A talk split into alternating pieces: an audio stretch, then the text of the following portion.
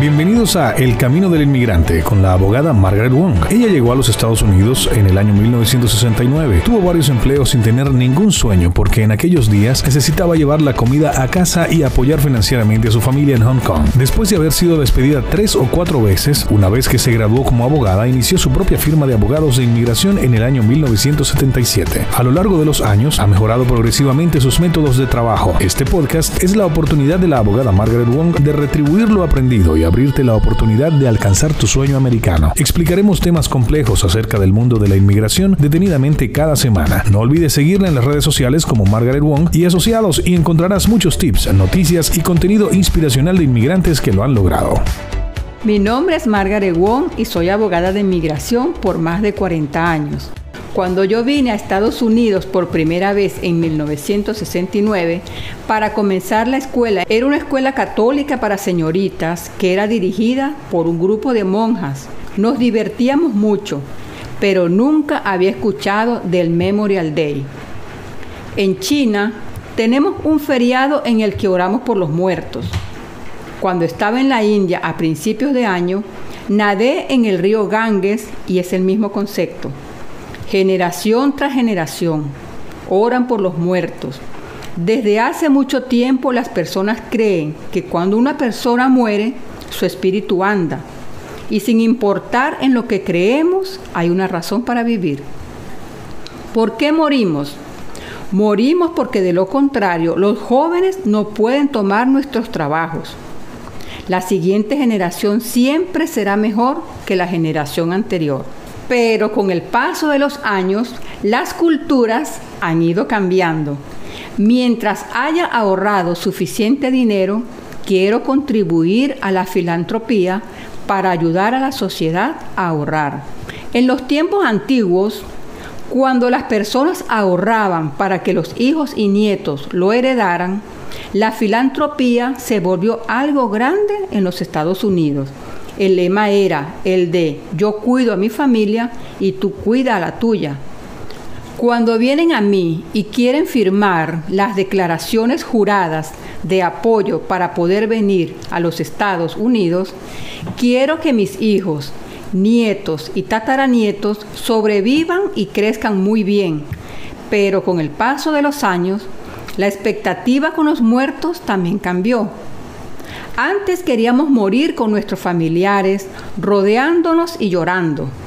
Pero ahora con la situación del coronavirus ya no se pudo seguir haciendo.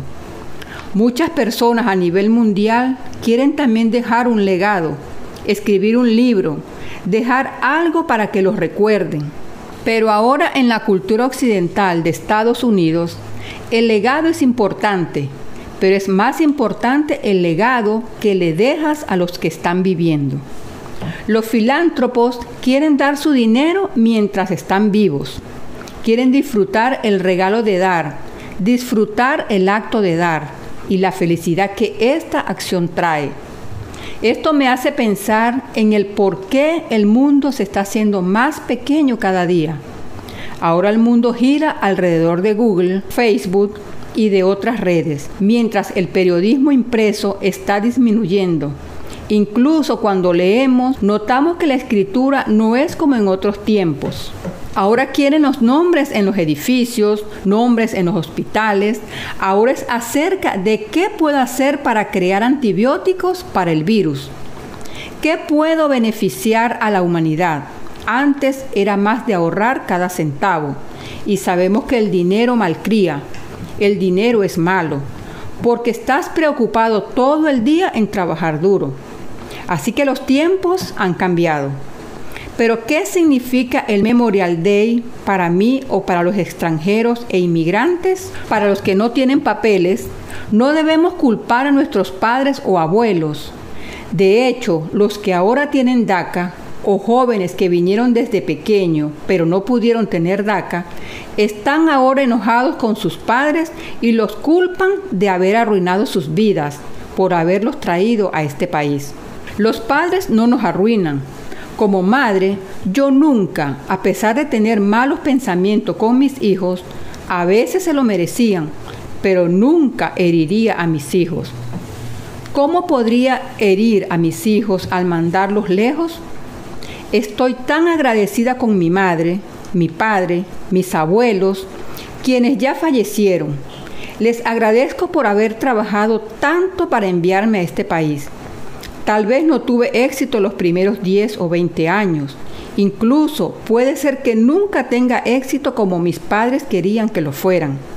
Siempre deseamos que nuestros hijos cumplan sus metas, logren sus objetivos y tengan sueños. Por favor, no culpen a sus padres si tienen problemas mentales, problemas genéticos, especialmente si viniste a Estados Unidos y ellos pagaron por tu viaje o te trajeron a este país. He visto a tantos jóvenes que están tan enojados porque no se pudieron casar con una buena persona por no tener papeles. Están enojados porque únicamente tienen un permiso de trabajo y no tienen una residencia. No son multimillonarios o no tienen una ciudadanía y eso no es justo para los padres porque no es correcto. Estoy tan agradecida con mis padres e iré a sus tumbas y los honraré. Es algo cultural y tradicional. Y agradecerles por haberme enviado a este país. En Hong Kong sufrimos muchísimo. Ellos eran pobres, pero aún así ahorraron y se sacrificaron. Estoy tan agradecida con ellos. Por favor, únete conmigo y sea agradecido y ten un poco de gracia con tus padres y abuelos en Memorial Day. Los quiero a todos. Por favor, síguenos en nuestras diferentes redes sociales como Facebook y también nuestro website.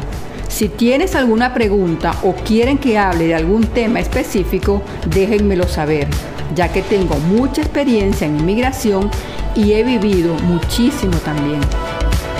Gracias por escuchar este episodio de Camino del Inmigrante. Esperamos que haya sido de mucha utilidad. Ponte en contacto con nosotros a través de Instagram, Facebook o Twitter o visita nuestra página web imwong.com y haznos saber si te podemos ayudar con alguna de nuestras historias de inmigrantes que lo han logrado. Hasta una próxima oportunidad.